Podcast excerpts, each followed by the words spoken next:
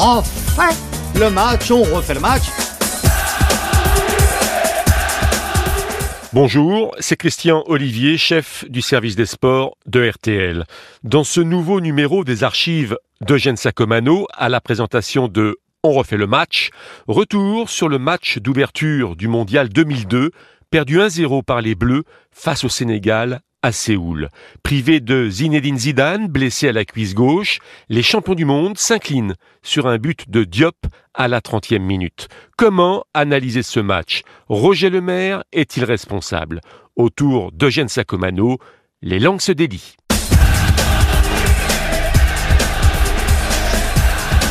On refait le match avec Eugène Sacomano.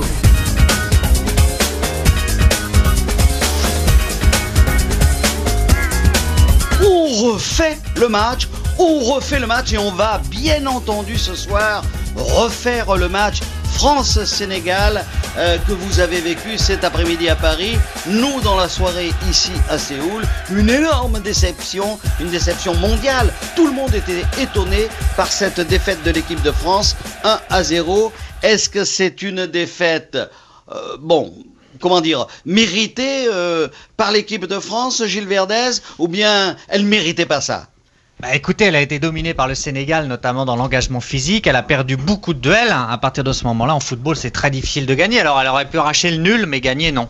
Oui, alors euh, Vincent Duluc qui est là, Vincent Duluc de l'équipe. Je vous rappelle tout de même la composition du plateau ce soir. Nos amis de l'équipe Fabrice Jouot, Gilles Verdez, euh, Jean-Pedro Agous de la Gazette de Presque de Sport, Gilles Verdez du Parisien. Bonsoir, Et effectivement, c'est un peu de l'improvisation, mais on va essayer de vous, de vous donner nos impressions et de polémiquer un peu sur ce match. Alors pour Gilles euh, Verdez, donc euh, les Sénégalais ont été les plus forts. C'est votre avis aussi, euh, Vincent Duluc? Ils ont, été les plus forts, ils ont gagné 1-0, ils n'ont pas eu énormément d'occasions, mais ça leur a suffi. Euh, on peut pas dire que les Français aient fait un match complètement catastrophique, ils ont juste été un peu moins bons que d'habitude, ils ont juste eu un peu moins de chance, et ça c'est impardonnable pour un champion du monde. Fabrice Jouot. Ils ont surtout été euh, moins décisifs que d'habitude, beaucoup plus mous que d'habitude, enfin en tout cas aussi mous que dans les matchs amicaux qu'on les a vu faire contre la Corée du Sud et la Belgique. Euh, Moi, je, crois qu'ils ont été sonnés. Ils Ah. ont été sonnés par le but. Par le but. Ils ont été sonnés par ce but. Ils ne s'attendaient pas. Je pense qu'ils n'ont pas été mauvais. Je suis d'accord avec Vincent. Ils n'ont pas été mauvais. Ils n'ont ils ont pas eu de chance. Non, non, il a dit ils- qu'il n'avait non, pas non. été catastrophique. Catastrophe. Mais moi, je trouve qu'ils n'ont pas été mauvais. Ah, pas en même temps. Ils ont, ils ont eu des occasions. Ils ont eu quand même des occasions. Ils ont été au but. Ils ont Ah, été plusieurs fois au but. Ils l'ont pas mis dedans. Les Français ont absolument, totalement, complètement raté leur match. Maintenant, il faut expliquer les vraies raisons. C'est ce qu'on va faire. Mais c'est un match digne des Bleus tel qu'on les connaît, Jouot. Je suis d'accord avec Gilles, je pense que quand on est champion du monde, champion d'Europe en titre, qu'on perd le match d'ouverture 1-0 face au Sénégal, on a raté son match, on a été mauvais. Attendez, c'est arrivé à d'autres, hein. Vous le savez Et bien, ils dans ont été mauvais et ils étaient Mais mauvais à ce moment-là. exactement, ils étaient mauvais, moi, ils avaient j'ai- raté leur match. Oui, oui, voilà, moi, je voulais Et Eugène, justement petit poser. détail, Oui, Vincent, petit détail, jamais une équipe qui a perdu son premier match de Coupe du Monde n'est devenue championne du monde. Ah, L'Argentine a été finaliste. Si par hasard, Trezeguet et Henry, ils avaient mis dedans les balles. mais il y a pas de mis. hasard dans le Voilà. Donc on n'en serait pas là en train de dire ce qu'on est en train de dire. Voilà. Je crois qu'il faut tout de suite euh, ne, ne pas rentrer dans ce débat. Les Bleus ont commencé après le match à parler de manque de réussite, que le Sénégal n'a pas joué le jeu. Je crois que quand les Bleus gagnaient des matchs, on les trouvait formidables. C'était l'équipe de compétiteurs. Ils perdent. Il faut qu'ils sachent perdre. Euh, il faut être fair play. Les Sénégalais ont été meilleurs. On s'en moque qu'ils marquent les buts, qu'ils réussissent pas les occasions. Ils ont été mauvais. C'est ça qu'il faut retenir. voilà. Et il faut essayer aussi de trouver les raisons, Vincent. Bien sûr, mais quand même, juste pour revenir sur ce débat, effectivement, une équipe qui, qui gagne pas par hasard ne peut pas perdre par hasard. Et on, on peut même estimer que ce France-Sénégal était tout à fait dans la droite ligne de ce qu'ont fait les Bleus ces derniers temps. Il y a une espèce de continuité entre le- le- la pauvreté collective qu'il y a eu dans les matchs amicaux et, et ce qu'on a vu ce soir. Verdez, En le Parisien. En 98, les Bleus avaient été mauvais avant la compétition. On les avait retrouvés vraiment au moment de la compétition. Là, ça se passe pas. Alors, est-ce qu'ils vont pouvoir Ils réagir ont joué l'Afrique du Sud au premier match. Gilles. hein. Ils n'ont À pas gauche. joué le Sénégal.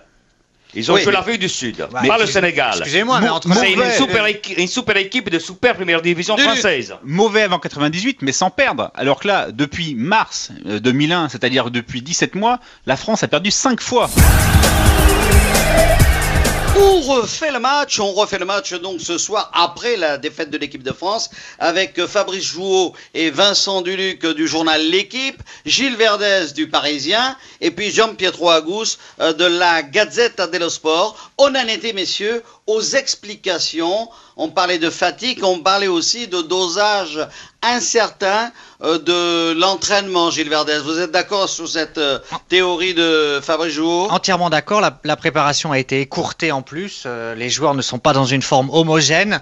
Euh, je trouve que le stage d'Ibuzuki au Japon et ce qui se passe en ce moment au Sheraton de Séoul, on en a suffisamment parlé dans nos colonnes, euh, ne sont pas vraiment propices à la préparation de la défense d'un titre de champion du monde. Qu'est-ce qui se passe au Sheraton Mauvaise ici concentration, trop de sollicitations, c'est pas un cadre de vie idéal, c'est pas Clairefontaine comme en 98, ça a été très préjudiciable au bleu. Oui, Vincent Duluc? Non, fausse excuse, je suis pas d'accord du tout avec Gilles, ça, ça, ça ressemble à rien comme excuse. Je pense que l'équipe de France a trouvé au Sheraton des conditions de vie exactement identiques à celles qu'ils qu'ils trouvent en déplacement en général. La seule différence, c'est qu'effectivement, les journalistes voient, voient les joueurs déambuler dans le hall. Mais en général, ils déambulent toujours dans le hall. Simplement, en général, il Oui. n'y a personne pour les voir, c'est tout. Oui.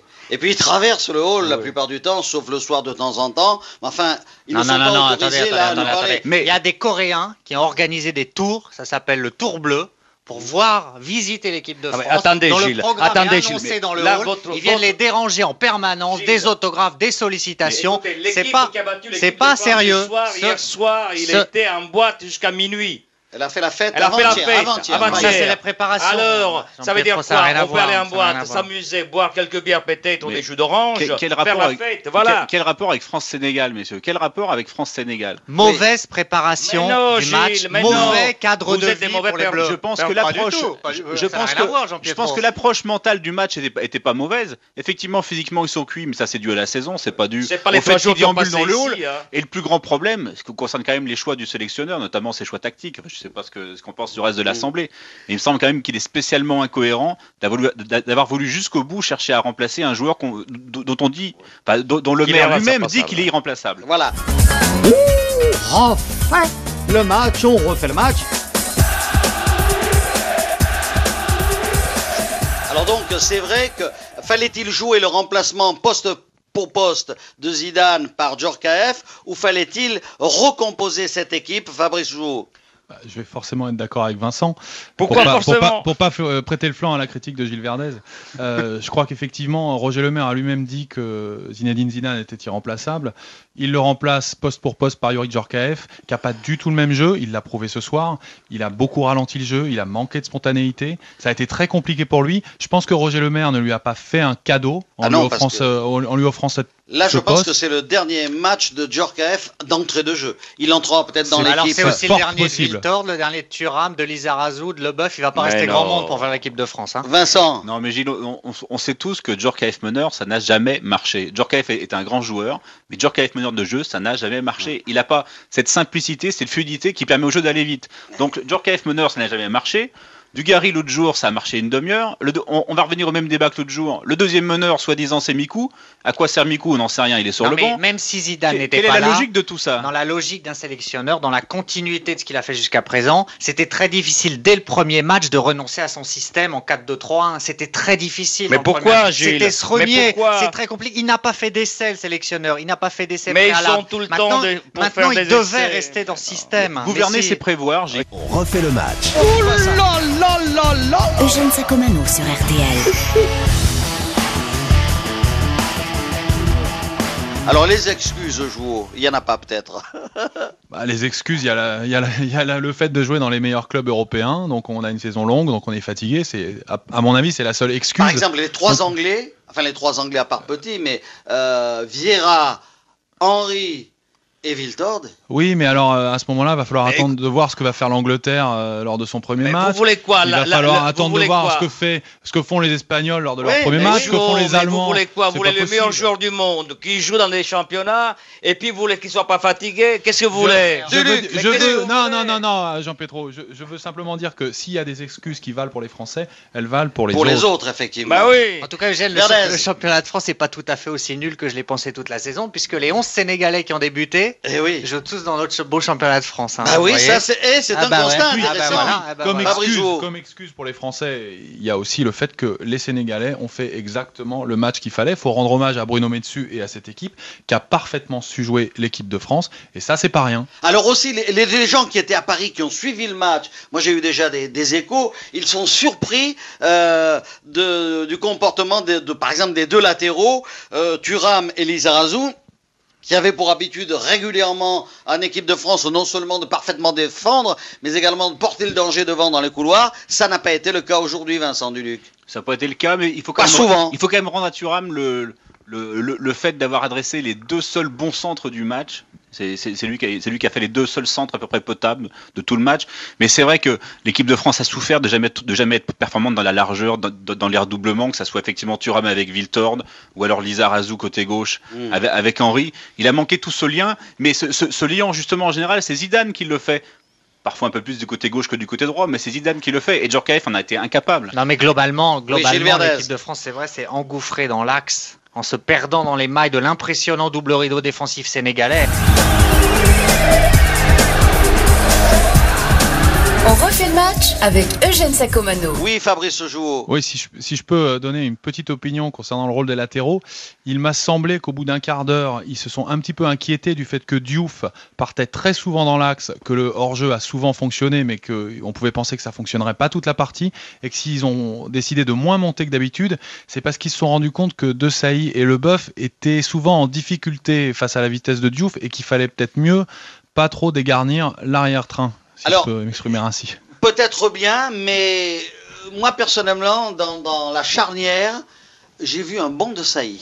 Non, Non Eugène, Ah, Eugène, j'ai vu un non, De Sailly. Non, Eugène, Ah, on on peut peut pas pas dire dire ça. ça. On peut pas Ah, dire il a fait illusion sur trois ou quatre a- actions, Ah, Eugène, notamment ça offensives, ça. mais on peut pas dire que défensivement, il Non, était il a fait très rassurant. relances, Non. il Ah, a Eugène, accéléré le jeu, Eugène, il a donné Eugène, quelquefois du Eugène. nerf, mais Marcel il n'a pas fait de faute, Marcel. Alors que son compère en a fait deux, trois. Très net, Non. d'ailleurs. Ah, Marcel. Marcel Desailly a sans doute fait son plus mauvais match en phase Écoutez, finale avec l'équipe de France. Il n'a pas donné un seul ballon à l'adversaire, c'est déjà Non, une chose non, ah bah, non, pas mais si, si Mais on le il est compare pas à payé pour qui ça, les donne tous Eugène. à l'adversaire, effectivement, il a été très bon, ouais. Non mais Marcel Desailly est pas payé pour donner des ballons, pour venir au milieu, Bien sûr. pour se faire éliminer haut, pour se faire montrer, pour- pour- pardon, pour se montrer. Il est payé. Et son rôle est quand même de défendre et défendre. Il l'a mal fait. Plus globalement, tout à l'heure, vous parliez, ou Vincent euh, parlait de, de composition de l'équipe, mais il y a un problème lié à la composition de la sélection. Par exemple, on aurait peut-être eu besoin d'un peu de 109. De Qu'est-ce- carrière, par qu'est- exemple. bah, Qu'est-ce que le très transparent Mikou, dont je viens d'apprendre qu'il est à la Coupe du Monde, parce que, et aux entraînements, dans les matchs, évidemment, il joue pas, mais aux entraînements, il est absolument euh, en retrait par rapport à ses coéquipiers. Qu'est-ce qu'il fait là, ce Mikou Pourquoi on nous a pas mis carrière champion de France? Gilles a raison. Oui, Gilles Vincent a raison. Duluc. Ce- cette défaite confronte directement Roger Lemaire à l'incohérence de ses choix de sélection, Mm. à l'incohérence de cette liste où effectivement on a l'impression qu'il y a beaucoup de joueurs qui étaient prévus pour le match des coiffeurs, le troisième match, mais sur lesquels il ne compte pas du tout dans un match qui le met en difficulté comme aujourd'hui. Eh oui. Un match comme aujourd'hui, il aurait dû faire. Enfin, la, logique était que Mikou participe à un match dont Zidane était absent et dans lequel Djorkaeff est à ce point en difficulté. Mikou est resté sur le banc. Et donc on apprend et on comprend aussi à la lumière du match d'aujourd'hui, et j'ai fini là mon intervention Mhm. un peu longue, c'est que Cissé est ici pour jouer ailier droit. Mais si c'est pour Eh jouer oui. ailier droit, c'est pas Cissé qu'il fallait prendre, il fallait prendre Marley. il Oui, prendre voilà, Marley, qui sache exactement. faire. Cissé ne sait pas faire, il est pas là pour ça. Bon raisonnement, Vincent Duluc. C'est vrai que ça fait deux, trois fois qu'il le place sur le côté droit. Le pauvre, il est embarrassé. Il ne sait pas quoi faire du ballon. Il fait toujours la même tentative, la même tentative de grand pont qui ne réussit pas. Coup franc. Et voilà. refait le match, on refait le match.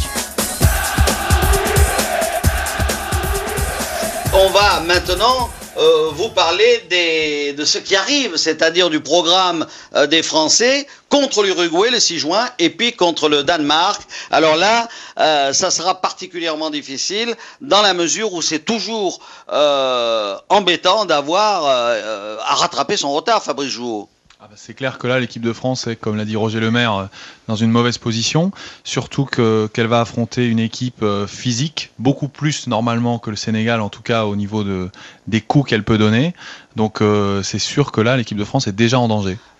Oui, Jean-Jacques. Physique, euh, oui, truqueuse, très truqueuse, euh, très difficile à jouer et un petit peu dans la même euh, La même registre que le technique, Sénégal. exactement. De toute façon, C'est-à-dire deux, trois joueurs techniques qui peuvent faire la différence. voilà, il y a Recoba, Dario Silva devant, ça va vite, ça contre-attaque bien et derrière, et derrière c'est. Il y a, toujours, il y a aussi le, le blond de Manchester qui est très fort, comme, que Forlan. Ferguson fait jouer de temps en Forlan. temps, Forlan.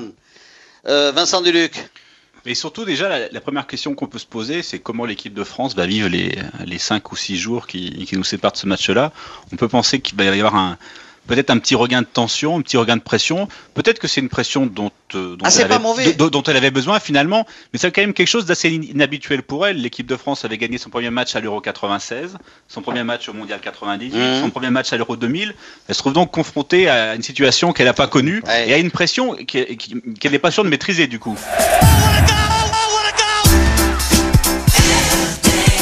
Les Bleus ont désormais six jours devant eux pour préparer ce deuxième rendez-vous face à l'Uruguay. Merci d'avoir écouté ce grand moment de radio signé Eugène Sacomano.